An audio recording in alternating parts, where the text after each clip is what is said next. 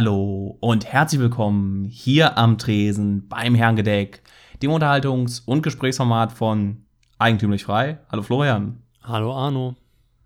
Ja, lieber Florian, wie sieht deine Schlafsituation aus? Bist du ausgeschlafen? Mm, es ist besser geworden tatsächlich, wie prognostiziert, aber immer noch einige Züge unterwegs. Das heißt, die Bahn hält sich an Fahrpläne. Ja, sie müssen ja tatsächlich mit, der, mit den Bauarbeiten rechtzeitig fertig geworden werden, sein. Von daher, äh, ja, es kann auch mal gut laufen. Glück im Unglück. Das freut mich zu hören. Ich habe tatsächlich die, äh, wann war es dann, letztes Wochenende, ich glaube, elf Stunden durchgeschlafen. Also da ist dann, ich glaube, auf der Nacht zum Sonntag ist kein einziger Zug gefahren. Und dann sind bei mir die Lichter ausgegangen, abends um elf und dann bin ich um 10 Uhr morgens wach geworden. Bist nach einem Frühsport dann in den Tag eingestiegen. Nee, ein bisschen vergammelt zum Frühstück gelaufen, aber das war auch Bewegung genug.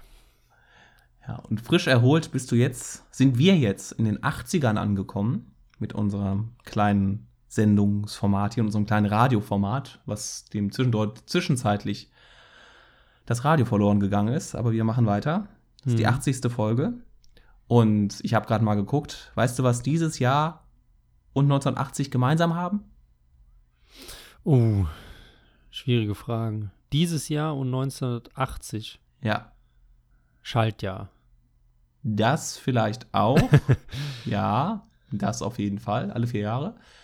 Nee, äh, es hat mit den Olympischen Spielen zu tun. Und zwar 1980 ist ja die Sowjetunion in Afghanistan eingefallen. Und Ja. daraufhin hat dann der Westen, die Guten, oder Ja. die Sieger vielmehr, Wir.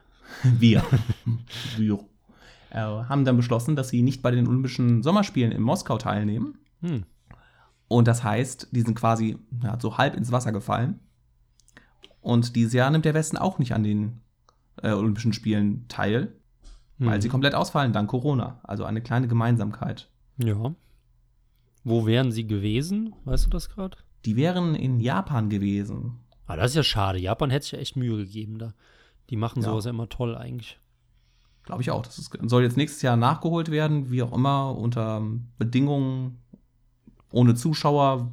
Vielleicht ist dahin auch das Wunderheilmittel. Der Russe hat ja jetzt das, den Impfstoff gefunden. Ja. Dann sind wir alle gerettet. Aber lass uns gar nicht erst mit so einem Quatsch wie Tagespolitik und sowas anhören, denn wir sind ja ein Format, was sich verschrien hat und verschrieben hat, ein bisschen über das Tagespolitische hinaus zu schauen. Und da Mhm. wollte ich dich mal fragen, so zum Anfang.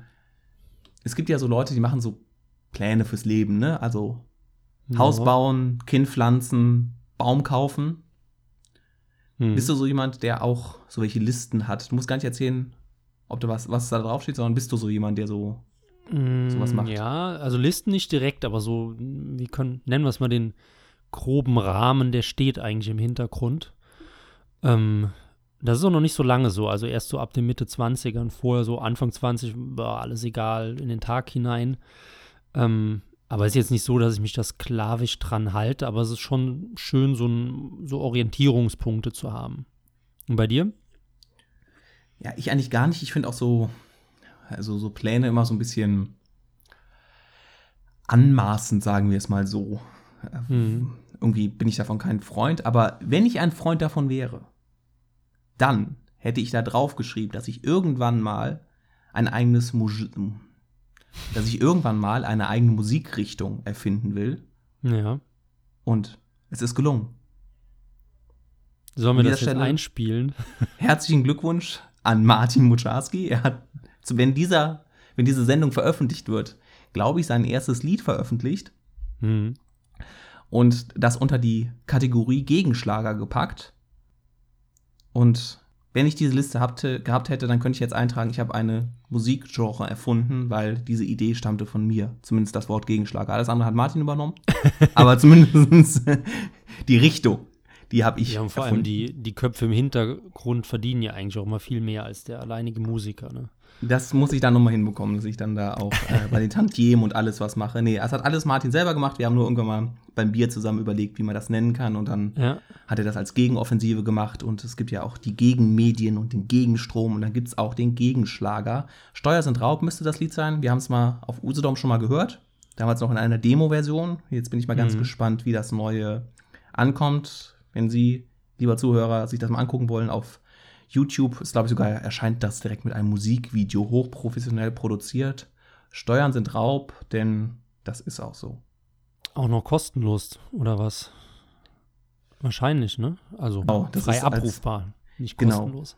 Genau, für, für den Zuhörer kostenlos. Ja, und wer das unterstützen will, kann, da gibt es bestimmt Möglichkeiten, das zu machen und sonst auch immer über ein Abo von Eigentümlich Frei oder eine Spende über PayPal, damit der Gegenschlager Teil der Gegenöffentlichkeit wird. so, genug Ja. des Vorgeplänkels zu den harten Themen. Ja, hau Heft. mal einen raus. Hefte auf den Tisch. Ich wollte heute mit dir über ein ja, Phänomen der Zeit sprechen. Und du bist ja, glaube ich, jemand, der auch noch sehr gerne Bücher liest. Vermute ich jetzt mal. Ja, aber leider zu wenig Zeit und ein bisschen zu viel Stress. Aber ich freue mich schon drauf, mal so eine Woche alles vom Schreibtisch zu, zu schmeißen, samt Laptop und Mikro und Steuerbescheide und dann ein Buch aufzuklappen. Und das ist jetzt ein Thema, das wollte ich eigentlich mit Gunnar Kaiser besprechen. Damals, ich weiß nicht, wann haben wir das gemacht? Im Januar oder so. Als Ja, in den ihn- 50ern war das. Ja, Ne? damals, damals hatten wir noch den, damals war der Kaiser noch in den Charts. Jetzt ist Ja. es der Martin, der in den Charts ist, in den 80ern. Nein, und zwar diese App, ich weiß nicht, ob du sie kennst, ähm, ich muss gerade auch irgendwas mit B, das, ist- das habe ich natürlich jetzt nicht aufgeschrieben. Ähm, oh Gott, jetzt wird's peinlich. Mit B, Ja, äh, Book, Blinkist. Booking, Blinkist. Ja, Nie gehört. Die App wurde in Deutschland entwickelt und sie hat die Idee, Bücher in Kurzform zusammenzufassen. Also wenn man da so ein Mhm. bisschen durch, sich durchklickt und durch ähm, navigiert, merkt man so, dass man in einer Viertelstunde bis ja, 25 Minuten so ein gängiges Buch in Kurzform präsentiert bekommt. Das kann man sich sowohl dann als Hörbuch anhören, als auch schnell durchlesen. Mhm. Ja, wie stehst du generell jetzt mal zu, zu der Idee, dass man Bücher in so verkürzter Form darstellt? Da muss man auch erstmal ein bisschen drüber nachdenken. Also auf jeden Fall schon mal differenziert, auch wenn das die lahmste Antwort ist. Ähm, positiv auf jeden Fall daher, dass man sich schnell wirklich die wichtigen Infos reinziehen kann. Und ganz ehrlich, ich glaube nicht, dass es wichtig ist, Schuld und Sühne gelesen zu haben, sondern es ist wichtig zu wissen, was da irgendwie passiert. Und wenn mir jetzt jemand widerspricht, dann macht er das nur aus Ego-Gründen, weil er dann jedem unter die Nase reiben kann. Ich habe nämlich Schuld und Sühne gelesen mit 1700 Seiten oder was. Ähm, von daher gar nicht so verkehrt. Was vermutlich verloren geht, ist einfach das Lesen. Also, das heißt, das Lesen wird ja nur noch als äh, nervige Rahmenhandlung gesehen, die daran stört, die Informationen möglichst schnell einzusaugen. Ähm, das Lesen aber was, was Kulturelles, Entspannendes, ähm, ja, auch was Soziales in gewisser Weise ist, wird natürlich dann vollkommen vergessen. Ja, ich sehe es auch ein bisschen differenzierter, sowohl als auch, ähm, würde man das vielleicht sehen. Also auf Ja. der einen Seite ist es klar nur für Informationsbücher eigentlich geeignet. Also wenn man ein, angefangen von Harry Potter bis Schuld und Sühne, also irgendwas äh, um des Lesens willen liest und um die Sprache des Autors zu haben oder sei es sogar ähm, äh, hier irgendwelche Gedichtsbände oder Prosabände, dass man da, da kann man ja keine Zusammenfassung von lesen. Also ne, es gibt ja dieses schöne, die, angeblich dieses schöne Zitat von, von Woody Allen, glaube ich, ich habe äh, ja Schuld und Sühne gelesen oder sowas, es spielt in Russland. Ja. So, ne? Also ich habe in fünf Minuten durchgelesen, es spielt in Russland. Das, das funktioniert natürlich nicht. Ich glaube auch die App selber, ich habe es jetzt ein, zwei Mal ausprobiert, die ist dann auch mehr so auf Sachbuchebene fokussiert. Also es geht wirklich darum, schnell möglichst viel Information und das Wesentliche zu bekommen. Finde ich einerseits super, weil, jetzt mal ganz ehrlich, viele dieser Bücher, da steht nichts Neues drin. Da sind auf, Mhm. wenn's, wenn der Autor sich kurz fassen kann, 200 Seiten, die man wirklich in ein paar Seiten zusammenfassen kann. Und so um den groben Überblick zu bekommen oder auch zu überlegen, lohnt sich das Buch überhaupt vertieft zu lesen, ist das, glaube ich, eine sehr gute Sache. Auf der anderen Seite glaube ich, dass es dadurch passiert, dass es auch tierisch verflacht, weil du ja nicht mehr schaffst, einen tiefergehenden Gedanken zu formulieren, dann muss derjenige, der, die, der mir die Zusammenfassung schreibt, auch noch diesen Gedanken verstehen und dem neutral versuchen, das zu präsentieren. Meistens mischt dann der, würde ich mal vermuten, der äh, oder legt der, der Autor des Kurztextes auch noch mal eigene Schwerpunkte oder mag das überhaupt nicht und dergleichen mehr. Ich stelle mir jetzt gerade vor, ähm, jemand hat mir mal empfohlen, den Waldgang von, von Jünger zu lesen. Mhm. Ja, da weißt du auch, oder kannst auch davon ausgehen, dass derjenige, der die Zusammenfassung schreibt, wahrscheinlich auch eher eine Meinung schon zu Jünger hat und das gar nicht erst neutral darstellen kann. Ja. So. Ja, auf jeden Fall. Und dann gehen natürlich dann irgendwann setzen dann diese, diese Prozesse in Gang, dass es dann immer gleichförmiger wird und dass es überhaupt keine tieferen Unterscheidungen mehr zwischen, zwischen verschiedenen Autoren gibt, weil ja alles irgendwie gleich ist und weil der Leser sich ja daran gewöhnt hat, immer so das Gleiche zu sehen. Ja. Und dass das, glaube ich, auch eine ganz, ganz große Gefahr ist, wobei du natürlich auf der anderen Seite dann auch mal schnell so ein Buch in einer Viertelstunde durchgelesen zu haben, dann greifst du wesentlich eher dazu, zu, dem, zu der Kurzfassung, als zu einem, in Anführungsstrichen, dicken 200-Seiten-Buch. Ja, ja, es, ist halt die, es muss halt gegeneinander aufgerechnet werden. Ne? Wenn man jetzt sagt, das ist natürlich viel schlechter, als das Original zu lesen. Ja, aber in wie viel Prozent der Fällen würde man das Original denn gar nicht anpacken und stattdessen zumindest zu Plinkist, wie es heißt, ja. glaube ich, greifen? Ähm, es ist ja dann eigentlich vom Konzept her ähnlich wie Wikipedia, oder? Also wenn das von dem Autorenteam zusammengeschrieben wird. Ähm, und da hat man ja jetzt schon das, das massive Problem, dass Wikipedia einfach so tendenziös ist, obwohl Wikipedia ja objektive Fakten wiedergibt. Aber dass man selbst mit objektiven Fakten einfach so eine krass verzerrte Darstellung haben kann. Ich meine, das sieht man ja jedes Mal, wenn man sich bei politisch äh, ja, pikanteren Themen umschaut. Ähm, oder auch das, das Gleiche zu Personen oder so. Also, was ist denn jetzt, wenn ich überlege mal einen Wikipedia-Artikel über mh, hm, Kaiser Wilhelm II? Also, den kann ich ganz ehrlich auch komplett umschreiben, dass keine einzige Zeile mehr so ist, wie die, die vorher da war. Und auf einmal ist das ein strahlender Held und trotzdem verwende ich nur objektive Informationen, mhm. weil irgendwie muss gefiltert werden und das wird wahrscheinlich auch das Problem sein. Ich habe tatsächlich am Anfang gedacht, dass es eine, ne, also eine Roboter-App ist, die das schon automatisch oder halbautomatisch macht, aber nee, dann ist ja doch noch der Mensch gefragt. Ja, es kommt ja aus Deutschland. Wenn das Ganze aus also, den USA kommen würde, wäre das vielleicht mit KI. Das ist eine Arbeitsbeschaffungsmaßnahme für Geisteswissenschaftler. Ja, vielleicht, aber sie ist wohl sehr, sehr erfolgreich. Also ist eines der, der ähm, ich zitiere, Start-ups-Phänomene, die ja, mal aus Deutschland kommen. Ja. Also das ist wahrscheinlich auch ein bisschen zeitgeistmäßiges und es ist halt auch, es dient ja diesem ganzen Infotainment-Bereich, ja. der versucht, Informationen mit so ein bisschen lustiger Unterhaltung zu machen, so ein bisschen äh, ja, flotter das zu machen. Und es dient ja auch, wenn, wenn ich mir jetzt vorstelle, dass ich, ich mache es jetzt seit, seit ein paar Tagen, lese ich mir immer das kostenlose Buch des Tages durch. Heute ist es mhm. äh, irgendwas über einen, der Günther Jauch gewonnen hat und Psychologie studiert hat. Da steht jetzt nichts Weltbewegendes drin. Da stehen ein, zwei interessante kleine so Happen, die man aufgreift und nach zwei Tagen wieder vergisst. Ich weiß schon nicht mehr, was ich vor drei Tagen ja. gelesen habe. Eben weil das so nebenbei ist. So, mhm. aber das ist ja bei Zeitungsartikeln auch nichts anderes. Ne? Wenn, ich, wenn ich überlege, wie viel Zeit ich am Tag damit verschwende, Zeitungen zu lesen und ich versuche so wenig wie möglich, aber es passiert immer noch. Das weiß ich auch nicht mehr, was ich vor drei Tagen irgendwo gelesen habe, ne? Ja, dann kann man doch die, die Trennlinie eigentlich wieder so ziehen. Geht es darum, um ähm, sich selbst mit mehr Informationen zu füttern, also am Ende der Lektüre etwas Besseres, Größeres, Klügeres geworden zu sein? Oder geht es darum, einfach um Zeit spaßig oder interessant zu nutzen? Ich denke mal, das ist dann der, der Hauptunterschied. Und wenn es dann wirklich nur um die Zeitnutzungssache geht, also warum soll man es sich nicht anschauen, wenn man stattdessen Netflix gucken würde oder, oder sonst irgendwelche äh, kleinen halbnackten Kinder beim Tanzen.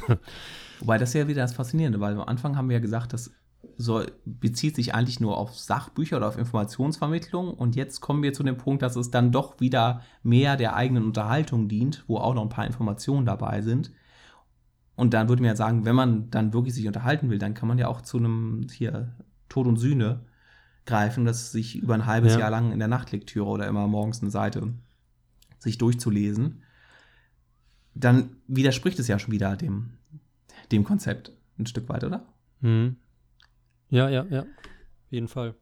das ist halt wie so oft, ne? Und es gibt nie, es gibt keine optimale Lösung dabei, aber prinzipiell glaube ich, dass es eher dazu führt, dass der Diskurs noch mehr verflacht, weil man Gedankengänge wirklich nicht tief ausdrücken kann. Gut, das meiste, die meisten Bücher davon, die sind auch nicht mit tiefen Gedankengängen gemacht. Das sind so, so Sachbücher, die man hier auf der Spiegel-Bestsellerliste sind, so der, der Baum dein Freund oder der Wald, der atmet. Ich habe auch noch einen Alarm im Darm. Ja, genau sowas. Genau sowas. Der ist, mir, der ist mir hängen geblieben. Da war ich irgendwann vor Jahren bei einer Bahnhofsbuchhandlung und da stand auf Platz 1 Alarm im Darm. Nee, das heißt Charme, Kann Charme sein. im Darm. Ach, Oder Charme Darm im mit Charme, Darm, so okay. rum heißt das, glaube ich, von der. Ja, genau, von Julia. Ju, ja. na, egal. Irgend so eine, irgend so eine Frau, die dann da ganz toll die, die Verdauungsfähigkeiten betont hat und wie man dem Darm Gutes tut. Ja, und das ist ja so ein bisschen dann der Trend der Zeit, dass man, dass man jetzt keine Literatur mehr liest oder sowas, sondern dass man sich mit Wissenschaft bespaßt. Das merkt man daran, dass die Wissen, ne, Ja. folgt der Wissenschaft, liebe DFG, bitte nicht rausschmeißen. Ähm, wo man hier hat angefangen mit Quarks und Co. Wissen vor acht und den ganzen Sendern, die jetzt immer weiter ausgepumpt. Bei Funk gibt es davon mehr, mehrere Formate. Und Mhm. ja, die, dass die Wissenschaft mittlerweile zu einer, Unterhalt, zu einer Unterhaltung geworden ist, ja. Ja, und die Konsequenz sieht man ja dann in den heutigen Debatten, wenn jeder ja schon ein äh, Drittelexperte auf allen Gebieten ist, wo irgendwelche Zahlen drin vorkommen. Ja, und dann wird, das ist vielleicht auch ein Kommentar zur, zur jetzigen Situation, dann wird eine Studie rangezogen, die wer anders zitiert. Und dann heißt es ja, ist ja Mhm. wissenschaftlich erwiesen, dass es so ist. Und dann hat es diesen, diesen gottgleichen Format, es hat ein Wissenschaftler rausgefunden. Hm. Im Abstract hat er es dann geschrieben, das ist der erste Euro. Ähm, in der Kurzzusammenfassung, die, niemand liest sich die eigentliche Studie durch. Und damit kannst du ja dann allen Quatsch reinschreiben, was du willst. Ja, aber überleg mir, du bist doch jetzt auch schon auf einer viel zu tiefen Ebene. Also wer zieht sich denn Abstracts rein? Also außer du bist irgendwie im universitären Bereich. Mir geht es jetzt eher darum, dass jemand, der mit Ranga Yogesh war und äh, wie heißt der andere? Es, Abdul irgendwas, gibt- damals als Galileo noch gut war. ja, da, ich fand immer Welt der Wunder noch besser, der, Ja, stimmt, stimmt. der Ähm, nee, aber die Leute, die halt damit dann sozialisiert wurden und sich dann jetzt eben äh, auf Spiegel Online durchlesen, dass die Reproduktionsrate des besagten Viruses x,y ist und dann halt eben dieses Gefühl haben, hey toll, äh, ich kann das jetzt mit wissenschaftlichen Fakten untermauern, aber dass halt einfach riesige andere Faktoren fehlen oder falsch interpretiert sind, ist halt eben ja. eine andere Und das, Geschichte. diese App wird, glaube ich, dazu führen, dass sagen, dass dann Leute mich sagen, ja, ich habe da mal ein Buch zugelesen. Und dann fragst du nach, ja, ich habe die Zusammenfassung des Buches durchgelesen. Und Ja. irgendwann gibt es dann wirklich dann nur noch die, äh, ich habe mal die Rückseite des Buches mir durchgelesen. Ja, und das ist ja. halt die Sache, aber vielleicht sind wir da auch ein wenig zu, ähm, zu, wie nennt man das? Keine Ahnung, Ich will das, klugscheißerhaft. ja, zu, äh, zu verkopft, um das zu machen und wieder alle anderen lachen die leichte Behinderung des Libertären aus. Ähm, was ich aber glaube, ist, ich glaube nicht, dass die, die Selbstanekdote sich ändern wird. Also ich habe da mal, äh, wie hast du es gesagt, einen Auszug ja. von gelesen in, oder einen Rückendeckel, sondern die Leute werden schon noch behaupten, sie haben ein Buch Mhm. gelesen, allerdings haben sie es nicht mehr gelesen. Und ich habe da neulich in einem Buch gelesen und dann haben sie sich schön dieses äh, Priskit, heißt es Priskit? Blinkist. Blinkist, oh, das ist aber wirklich ein Scheißname, ganz ehrlich. Ähm, warum nennen die jetzt nicht Easy Reader oder sowas? Naja, aber dass die Leute sich halt das reingezogen haben, aber eben so tun, als hätten sie das Buch gelesen. Und dann wird es ja mal interessant, wenn man dann ein bisschen nachbohrt, weil das war auch am Anfang, äh, als wir über das Thema gesprochen haben, so der erste Gedanke. Es gibt ja auch so, mh, auch diese ganzen Dummy-Bücher und so weiter oder auch mit, äh, ähm, mit so, so berühmten Zitaten von irgendwelchen Leuten. Und wenn man dann irgendeiner Party irgendeine Unterhaltung hat und dann sagt man, damals hat schon Seneca gesagt, dass das und das. Und dann denken alle, oh, wow, oh, Mhm. der ist aber gebildet, aber er hat sich halt nur diese dumme Verssammlung durchgelesen. Ja. Deswegen nachbohren, wenn jemand ein, wenn wieder einer klugscheißend um die Ecke kommt, vielleicht hat er nur Plinkit konsumiert. Ja, und auch nicht von Doktor und Professor ablenken lassen. Ja, auf keinen Fall, nee. So, so viel dazu. Ja, so viel dazu. Soll ich auch eine tolle Überleitung machen? Weißt du, wovon man sich noch ablenken lassen kann? Tusch. Von Zügen. Nee, das hatten wir letzte Woche. Äh, vom Glücksspiel. Oh. Und zwar wurde mir ein Artikel vorgeschlagen und da habe ich mir gedacht, wir haben noch nie über Glücksspiel Nein, gesprochen. tatsächlich. Spannendes Thema, geil. Ja. Ganz spannendes Thema. Wir versuchen es wahrscheinlich am ehesten möglichst unmathematisch zu machen, sondern eher so ein bisschen äh, soziologisch, was für Mechanismen sind da, was für Glücksspiele gibt es. Deswegen erstmal Frage an dich, was hältst du davon? Hast du schon mal mit dem Glück gespielt? Hast du vielleicht Millionen Euro Pokerschulden oder was auch immer? Ja, es ist ganz spannend. Ich habe da schon mal ein Buch zugelesen. Ja. Zündet. oh Gott, ich glaube, ich habe ein, zwei Mal Lotto gespielt. Und ich habe. Ja, Lotto ist auch wieder, eigentlich, eigentlich müsste man Lotto ausgliedern für ein separates Thema. Nee, ein, eigentlich nicht. Also ab und zu mal irgendwie, wenn es irgendwie äh, so ein bisschen für die gute Sache geht, dann ne, werden ja oft so Tombolas gemacht oder so Lotterien, wenn du irgendwo mal bist. Mhm. Aber ansonsten halte ich mich davon komplett fern. Ich habe allerdings, das merke ich, so eine kleine Bewegung hin zu diesen Rubbellosen. Die sind sowas, das ist was, ich glaube, weil dieses Mechanische dabei ist und dieses da drunter. Oder manch, manchmal kriegt man ja im Mhm. Supermarkt so, ähm, so Gutscheinheftchen oder so, nee, so, so Dinger da zu gewinnen. Oder bei McDonalds gibt es da manchmal sowas zum Rubbeln. Das einmal im Jahr, wo ich zu Mhm. McDonalds gehe. Gott, warum sage ich, warum schiebe ich das nach? das ist sowas, was ich sagen würde, dass das ist. Ansonsten äh, nee, bin ich nicht so der große Glücksspiel-Fan. Ja, bei mir ist, es auch differenziert oder anders. Also ich weiß, in der Zeit nach dem Abitur sind wir immer, äh, da durften die Spielotheken auch noch länger aufhaben. Mhm. Und äh, wir hatten sowieso immer schon ein, eine Affinität dazu, weil wir eigentlich immer gepokert oder Roulette gespielt haben, auch als Jugendliche bei uns im Keller oder so. Und äh, da die Euros hin und her geschoben. Ähm, aber irgendwie so mit 18, 19 sind wir dann schon immer in die Spielotheken gefahren und haben da auch was reingeschmissen. Jetzt nicht besonders viel. Also, keine Ahnung, ich glaube, ich habe da an einem Abend, der dann auch sehr schnell vorbei ist, mal 10 Euro verspielt oder so. Ähm, und man weiß ja, wie dämlich das ist. Und man macht es aber halt trotzdem. Und ich habe es mir dann immer so ein bisschen schön geredet, dass man sich ja praktisch mit dem 10 Euro eine gute Zeit erkauft, Mhm. weil man ja im, im Schnitt sowieso nichts gewinnt. Aber dafür kriegt man dann halt irgendwie Cola serviert, gab es noch damals und Salzstangen und so Pizzadinger und kann halt mit seinen Freunden da rumhängen. Äh, ich habe aber tatsächlich gemerkt, dass da in meinem Kopf immer so Bling Sachen mitgezogen haben. Und irgendwann habe ich mir dann gedacht, nee, pass auf, bevor du da jetzt irgendwie wirklich Probleme kriegen solltest, was ich jetzt auch nicht hatte. Also ich habe da, wie gesagt, vielleicht 100 Euro insgesamt verspielt oder so, aber es hat mir immer riesen Spaß gemacht. Und dann bin ich nicht mehr reingegangen und habe praktisch so die, die selbsterziehende Reißleine gezogen. Bevor es äh, eskaliert schon die Reißleine gezogen. Ja.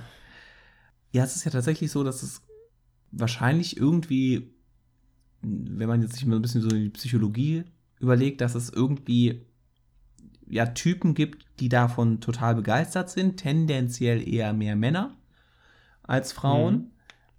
Würde ich jetzt mal so spontan sagen. Oder das sind zumindest Ja, die, die Fall. mehr in die Spielotheken und die Spielhöllen gehen.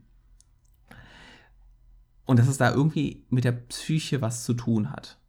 Oder? Ja. Ja, denk schon. Also ich, bei mir war immer die Vermutung, dass es wirklich einfach mein, wie heißt das, das Glücks, Glückszentrum im Kopf oder so, das ist sehr anfällig auf Belohnungszentrum, sehr anfällig immer. Das heißt, ich äh, liebe es zu trinken, zu rauchen, Sport zu machen und eben auch Glück zu spielen. Ähm, Gott sei Dank kann ich mich immer selbst so weit unter Kontrolle halten, dass das halt jetzt nicht ähm, ausartet oder was auch immer. Also, dass mein normales Leben nicht darunter leidet. Aber ich kann mir schon vorstellen, weil ich weiß, dass bei einigen Familienmitgliedern von mir ist das auch sehr ähnlich, sogar bei mehr als einigen. Von daher kann schon sein, dass da auch so eine genetische Vorbelastung einfach existiert bei Menschen. Und das Spannende ist ja, dass dieses ja, Glücksspiel dann auch, es gibt diesen, diesen klaren Rahmen des Glücksspiels, also in der Spielothek, im Internet, wenn du da irgendwie bei den ganzen machst. Ich bin immer erstaunt, wenn ich mal so Bundesliga gucke, wie viel Sportwettenwerbung es gibt. Das, und Mhm, auch überall ja. Sportwettencafés hier in Köln. Fasse ich mir jedes Mal an den Kopf und denke mir, wie, wie funktioniert das und wie viel, was macht die Mafia da, die rumänische, die Sportwettenmafia, Ja. dergleichen mehr. Aber dass dieses Prinzip ja auch auf ganz viele andere Sachen übertragen sind, die nur halt nichts mit Glücksspiel zu tun haben, wie ich äh, schließe jetzt eine Dienstunfähigkeitsversicherung ab oder nicht. Ich mache jetzt also Ja. ganz viele Versicherungen oder ich gehe jetzt in den Aktienmarkt und dergleichen mehr. Das sind ja auch eigentlich Komponenten, die sind nur anders, anders, die haben einen leichten anderen Blickwinkel drauf. Aber das sind ja auch eigentlich nur mathematische Überlegungen, wenn man jetzt mal das Rationale macht und was wir nicht machen wollten, zu mathematisch Ja. zu werden. Aber das eine, und das beim Glücksspiel ist halt dadurch geprägt, was du schon gesagt hast, du kriegst sofort deine Belohnung. Du kriegst sofort deine 5 Mhm. Euro, wenn du da irgendwie einen Euro setzt oder bist den Euro los. Ja. Ja, und vor allem, es wird ja dann noch also weitergeführt, weil wenn der Euro ist ja nicht direkt weg, sondern ein Teil des Euros weg und du hast aber den Euro drin und dann bricht es ja die nächsten Cents an oder je nachdem, wie hoch man spielt und dann kann man es ja wieder rausholen. Mhm. Das ist Ja, ja, auch eine ganz wichtige ja. Komponente. Ja, also die praktisch, das ist ja auch nichts anderes als eine, Vers eine Art Versicherung, die, in 50 Prozent der Fälle greift, indem man halt vergangenes Missgeschick wieder gut machen kann. Du kannst gewinnen oder Also- verlieren, 50-50. Ja, und dann halt nochmal. Es, es gibt ja auch so Leute, ich glaube, das ist sogar verboten mittlerweile in Casinos, die immer verdoppeln, wenn die verlieren. Also die gehen halt rein, setzen 10 Euro auf Rot und ähm, dann kommt halt Schwarz, also verlieren sie die 10 Euro und dann setzen sie 20 Euro Mhm. auf Rot.